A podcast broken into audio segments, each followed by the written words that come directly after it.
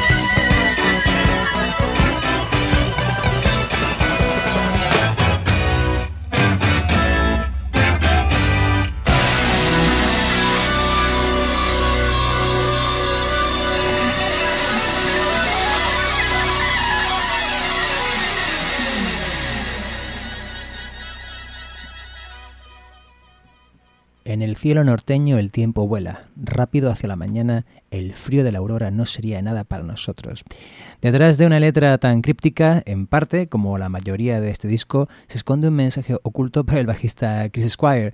Como dice el guitarrista Steve Howe en una entrevista, la traducción del latín del título de esta canción, Tempus Fugit, esto es el tiempo vuela, estaba dirigida a la mítica tardanza del bajista. Los que hayáis escuchado Valles alguna vez y tengáis el nombre asociado a la aguda voz de John Anderson, quizás no hayáis reconocido al cantante de este tema. Claro, la convulsa trayectoria de la banda progresiva Yes se ha visto marcada por las idas, venidas y vueltas de varios de sus, de sus, miembros. Una historia confusa que no se ha vuelto más comprensible hoy en día, con dos facciones de la banda usando el mismo nombre. Pero en 1979, a pesar de, la decepción artística y comercial que había supuesto Tormato, lanzado en 1978, esto es justamente el año anterior, nada hacía pensar que las cosas andaban mal en el seno del grupo, o al menos tan mal como para provocar la deserción del cantante y del carismático teclista Rick Wakeman. Pero antes que nada, retrocedamos en el tiempo. Después de dos giras de bastante éxito, usando por vez primera un escenario circular giratorio, Yes seguramente debido a la mediación de, la discográfica Atlantic, decide trabajar con Roy Thomas Baker, productor que había cosechado no pocos éxitos con Queen. De aquellas sesiones en París surgen temas como este In the Tower.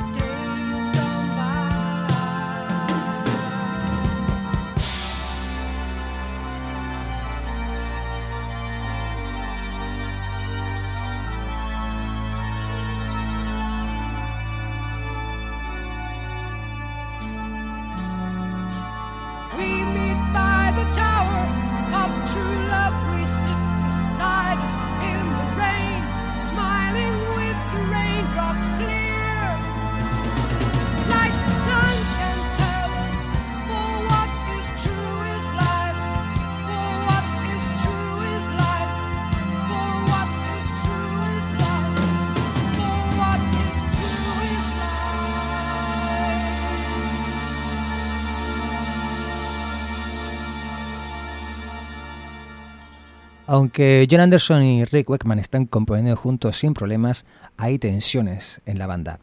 La manía de Thomas Baker de quitar Tecpo cada vez que considera que hay que hacer una toma nueva pone de los nervios a Anderson. Además, dicen las malas lenguas que Thomas Baker necesitaba algo de ayuda, entre comillas, para tirar de las sesiones de grabación. Por si esto no fuera suficiente, desacuerdos en las finanzas de Yes terminan por tensar la cuerda. Al resto del grupo, por si no fuera suficiente, no le gustan las canciones que el cantante y el teclista están componiendo juntos como dúo, llegando a situaciones tan ridículas como que a veces el resto de miembros se niegan a aparecer en las sesiones de ensayo o de grabación. Wakeman y Anderson acaban borrachos y deprimidos en el bar del estudio con el claro pensamiento de que esa no es la banda por la que habían luchado tanto tiempo. Pero en realidad lo que acaba de romper la situación del grupo es una fractura en el tobillo del batería Alan White, a quien no se le había ocurrido nada mejor que salir a patinar con Richard Branson, el todopoderoso jefazo de Virgin. El omnipresente grupo empresarial que durante los 80 pues, estaría eh, absorbiendo discográficas, aparte de ser también una línea aérea. A la sazón también fue la discográfica que se estrenó en el negocio con el lanzamiento del Tubular Bells de Michael Field. En todo caso, ante semejante perspectiva, Wakeman y Anderson deciden marcharse de la banda. El trío que queda sigue ensayando y componiendo, pero sobre esas fechas aparece un grupo que obtiene un éxito inesperado con esta canción.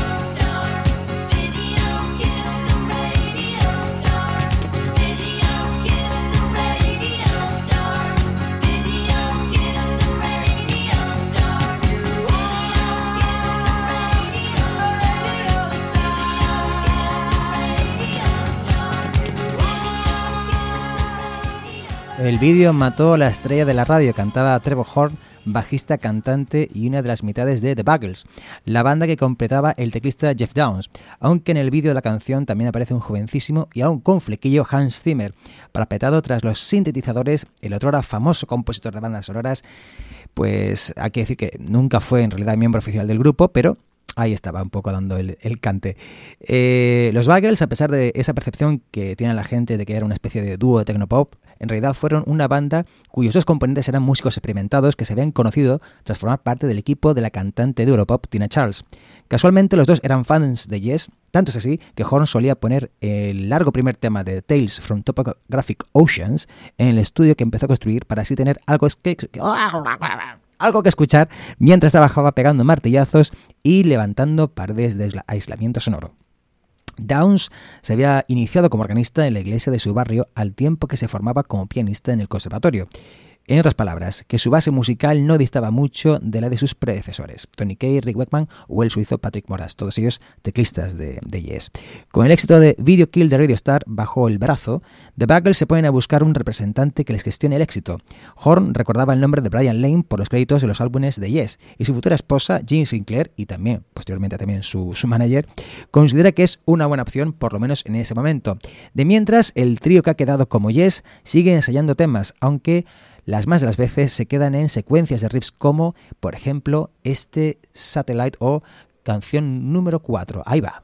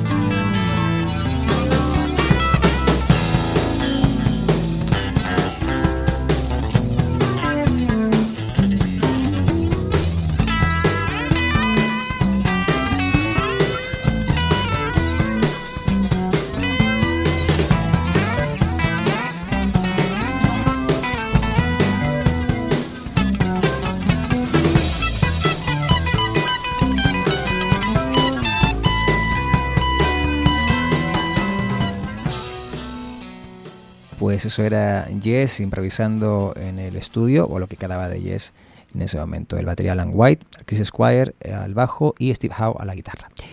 Bien, llegados a este punto, Brian Lane acepta ser el manager de los Buckles y estos cuentan con una canción que creen podrían grabar Yes. A decir verdad, Horn forma parte de esos fans a los que Tormato también decepciona, así que tampoco suena tan descabellado que pensara en ceder un tema para una de sus bandas favoritas. De mientras, los propios Yes siguen ensayando en los londinenses Red Studios, como hemos podido escuchar, y por lo visto bromean con que, si, con que el primero que entre por la puerta formará parte del grupo. Aunque es una idea muy interesante, lo cierto es que el primer miembro del grupo al que Horn conoce es al bajista Chris Squire. Este es el que escucha Fly From Here, la canción que los Bagels han compuesto con vistas a ser grabadas por Yes. A Squire le gusta y llega a considerar grabarla con el batería original de la banda, Bill Bruford, algo que solo sabemos por unas declaraciones de Trevor, aunque sería complicado confirmar cuánto de verdad hay en esto. En cualquier caso, Squire, después de escuchar la maqueta inicial, le dice a Hor, hey, suenas un poco como John Anderson, y el destino de una nueva versión de Yes queda sellado. En este punto, el propio Trevor no sabe que tanto Anderson como Weckman han dejado a la banda, y cuando él y sus compañeros son propuestos como posibles sustitutos, no es poco el vértigo que llegan a sentir. Pero al final acceden. A fin de cuentas, la fama del grupo era lo bastante enorme como para que las entradas para las tres noches en el neoyorquino Madison Square Garden se hubieran agotado en cuanto se habían anunciado las fechas, meses antes incluso de que Anderson y Weckman decidieran marcharse. Además, Brian Lay, en su papel de manager estratega, decide tapar todo lo posible la noticia de que en realidad hay unos nuevos Yes. Una de las primeras cosas que intentan grabar es precisamente el tema compuesto por los Buggles. Fly From Here, que no aparecerá en el disco final, aunque el grupo lo interpretará en directo durante la siguiente gira. Aunque por YouTube circula una supuesta grabación de un ensayo de este tema, hemos preferido ir por lo seguro, a ser que alguien nos dijera, hey, eso no es Yes ni de coña, y vamos a poner entonces la versión incluida en la caja de World is Life. Así que desde Nueva York, desde el mismísimo Madison Square Garden, esto es Fly From Here.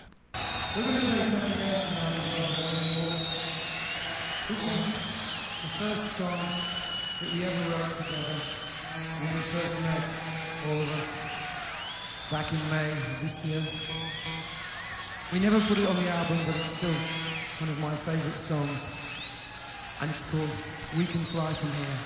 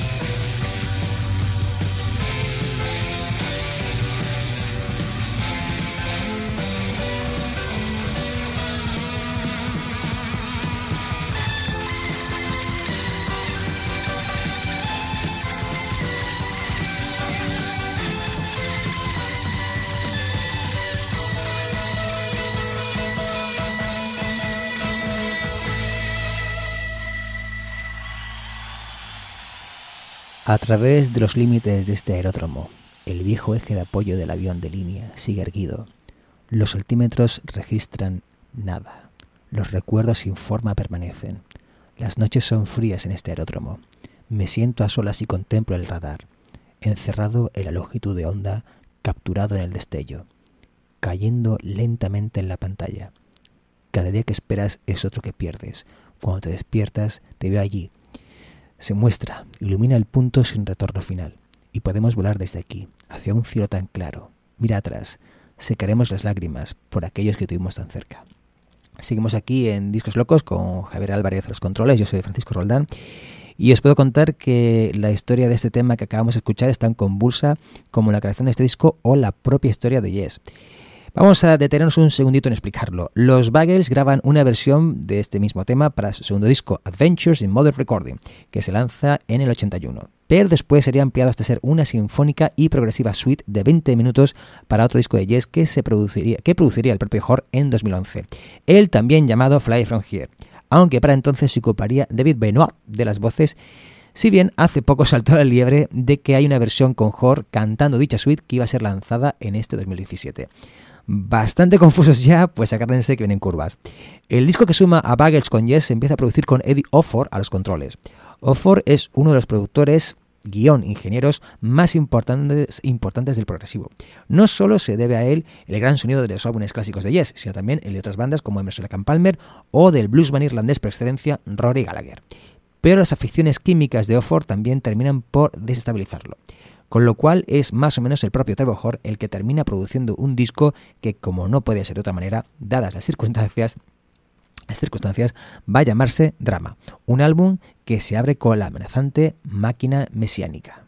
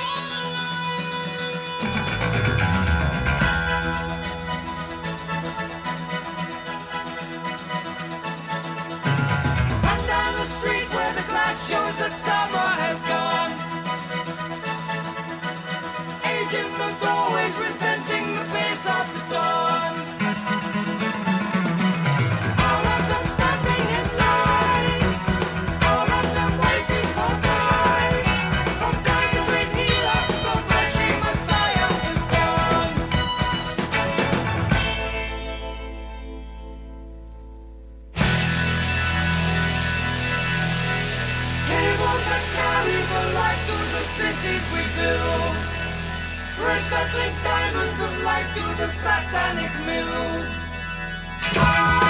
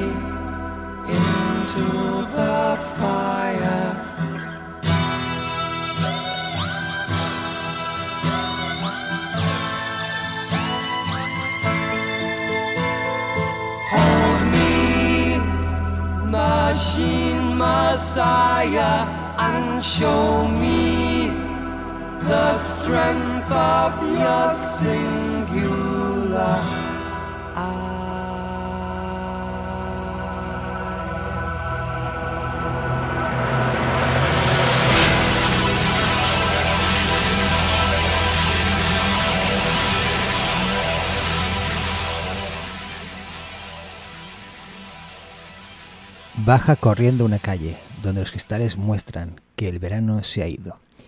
Edad en las puertas de entrada, resintiéndose por el ritmo del amanecer. Todos en fila, todos esperando el momento en que el gran curador, la máquina mesiánica, nace. Cables que llevan la vida a las ciudades que construimos, hilos que enlazan los diamantes de vida hasta los molinos satánicos. Ah, verlos en todas las formas posibles, que sentimos todos los días y saber que quizás cambiaremos ofrecido la oportunidad hasta finalmente desaprender nuestras lecciones y cambiar nuestra actitud. Máquina mesiánica, la búsqueda descerebrada por un controlador más alto. Llévame al fuego y agárrame. Muéstrame la fuerza de tu singular ojo. Trevor Horn no pierde oportunidad para crear una letra apocalíptica no muy distinta a la que Anderson podría haber escrito. En este caso, una lectura amenazante sobre el futuro control de las computadoras sobre los seres humanos, aunque el grupo recalaría en esa idea para otra composición del futuro Mind Drive, aunque eso será en el 97 cuando Webman y John ya estén de vuelta en la banda. En todo caso, y volviendo a este drama y a este Machine Messiah, no son pocos los que identifican en la dureza de esta composición el nacimiento del llamado metal progresivo, género que años después nos daría bandas como Queensryche, Fates Warning o los ultra conocidos Dream Theater. Desde el punto de vista estilístico, Drama es un tanto esquizofrénico. Hay partes que remiten al progresivo clásico de Yes, otras en las que el sonido es más ligero pero agresivo, un poco como el tono de la New Wave imperante en la época, y otras de pura experimentación sonora como este Hombre en el coche blanco, Men in a White Car.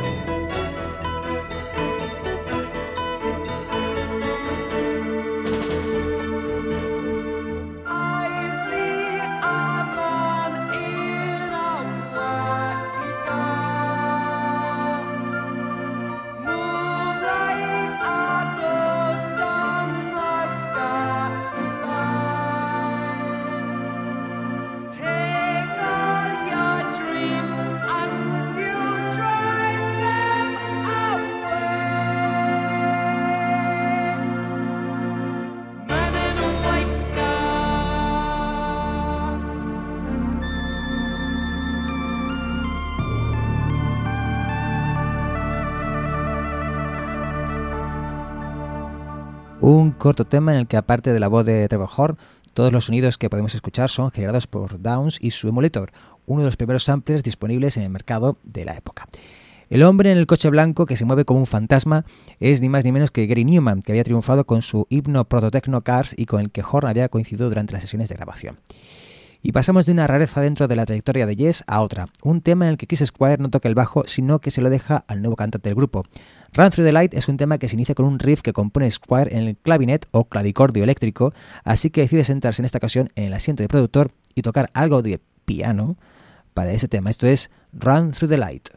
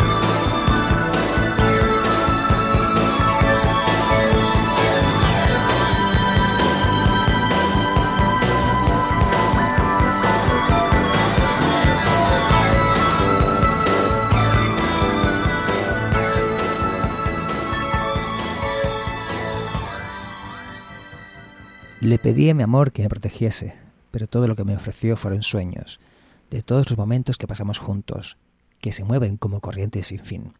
Corre hacia la luz, todo está bien, corre a través de la luz del día, corre hacia la luz de la noche. En 1980, aunque parezca increíble, no existía Internet. Tampoco se estilaban tanto como ahora las pantallas gigantes de los conciertos. Con lo cual, dado que en sitios tan grandes como el propio Madison Square Garden, bandas como Yes eran un punto de luz de la distancia, era fácil, en cierta forma, engañar, entre comillas, al público. Con el apoyo vocal de Chris Squire, y dado que ciertamente Horn tenía un timbre similar a Anderson en unos registros, Aquellos que estuviesen en las últimas filas podían pensar que estaba en un concierto de los Yes de toda la vida. En Estados Unidos y en Canadá, con sus grandes deportivos, la nueva formación aprueba con nota. Si viene el siguiente tramo de la gira en el país de origen del propio grupo, esto es en el Reino Unido, va a ser más complicado. En lugar de la presencia mística de John Anderson, el público inglés ve en recintos más pequeños que los americanos a un tipo con el pelo corto y gafas al que le cuesta llegar hasta los agudos de composiciones tan creadas por los fans como And You and I. Insultos y lanzamientos de objetos al escenario hieren el orgullo de un cantante que apenas unas semanas antes había recogido una placa conmemorativa por parte de la directiva del recinto neoyorquino por, en honor a las veces que Jess había vendido todas las entradas en aquel lugar obviamente durante su ya larga carrera. Eh, el teclista tampoco pasa un buen rato y durante el solo de teclados que ejecuta durante los conciertos, ese es su momento para brillar, más de una vez durante los pasajes más tranquilos de dicho solo, los fans coléricos con la situación gritan Rick Wakeman, aprovechando ese momento de, quietud. En fin, con la voz destrozada, tanto como su orgullo hacia el final de la gira y peleado con el manager Brian Lane por cómo descuidado los intereses de los Bagels, Horn decide marcharse. Steve Howe y Jeff Downs tampoco lo ven claro. Poco a poco, Yes se desintegra. Tanto es así que en el año siguiente los Bagels deciden recoger, retomar un tema que los eh, Yes ya habían grabado en este drama. Y esta es la versión que vamos a escuchar, la versión del disco Adventures in Modern Recording. Esto es, el disco de Yes habría sido Into the Lens, pero es que dura 8 minutos. Y aquí con los Bagels se deja en, sin tantos arreglos, I Am a Camera.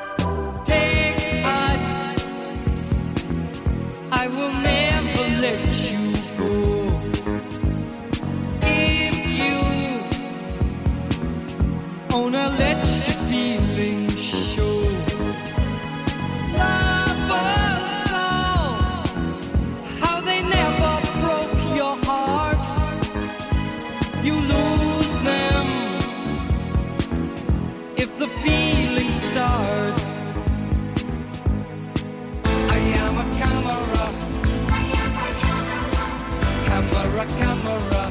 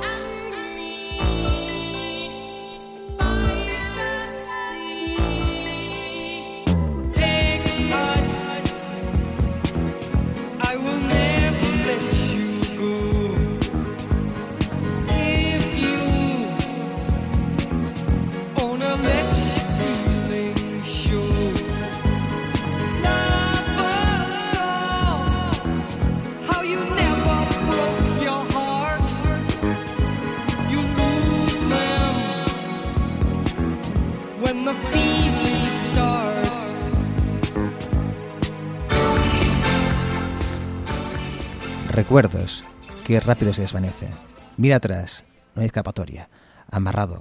Ahora ves demasiado tarde. Los amantes nunca esperan. Soy una cámara. Y tú quizás te encuentres con que el tiempo te ciega, quizás solo para recordarte todo lo que significa. Allí, junto al agua, aquí donde la lente es angular, tú y yo, junto al mar, tomados por la calma. A la vuelta de la gira de presentación de drama, Horn y Downs deciden que no quieren seguir en. Geoff se reunirá al guitarrista Steve Howe y junto a la batería Cal Palmer de Emerson Lake Palmer y el bajista y cantante John Wetton, ex King Crimson, ex UK, eh, ex Roxy Music y ex muchas cosas más, acabarían formando Asia y reventando las listas mundiales con Hit of the Moment. De mientras, Squire y Alan White intentan unirse a los ex miembros de Led Zeppelin, Robert Plant y Jimmy Page, después de la lamentable muerte de John Bonham. Todos ellos se juntan para dar luz a un proyecto que la prensa denominó XYZ o XYC, o esto es, X-Yes y X-Zeppelin. De aquellas sesiones no sobrevive gran cosa, aunque uno de los riffs acabará precisamente en la larga pieza Mind Drive de la que habíamos hablado anteriormente. Tiempo después se lanza el single navideño Run with the Fox, firmado por Chris Squire con Alan White, y parece ser que con eso termina la historia de Yes. Paralelamente, John Anderson ha logrado grabar algunos discos de éxito con su amigo, el compositor griego Vangelis.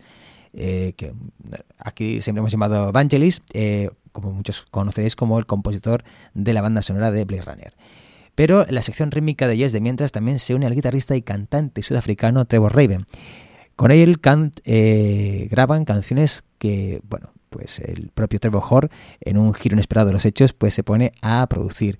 Y poco a poco, pues van armando un repertorio y una nueva banda a la que también se suma el primer teclista de Yes, Tony Kay. Para poner la guinda en el pastel, Chris Squire hace una llamada a Anderson por si estuviera interesado en cantar los nuevos temas. Todo esto termina en un álbum que será el mayor éxito de la historia de Yes, un grupo que resucita para los 80 y para las emisoras de clásicos del rock para las siguientes décadas. Eh, esto ha sido Discos Locos de enero del 2017. Yo soy Francisco Roldán. Eh, Javier Álvarez ha estado a los controles y nos despedimos con este enorme Owner of Only Heart que forma parte de ese disco de los Yes que definió su momento para los 80, el 90125 o, si sois más anglófilos, 9125. Aquí va el dueño de un corazón solitario.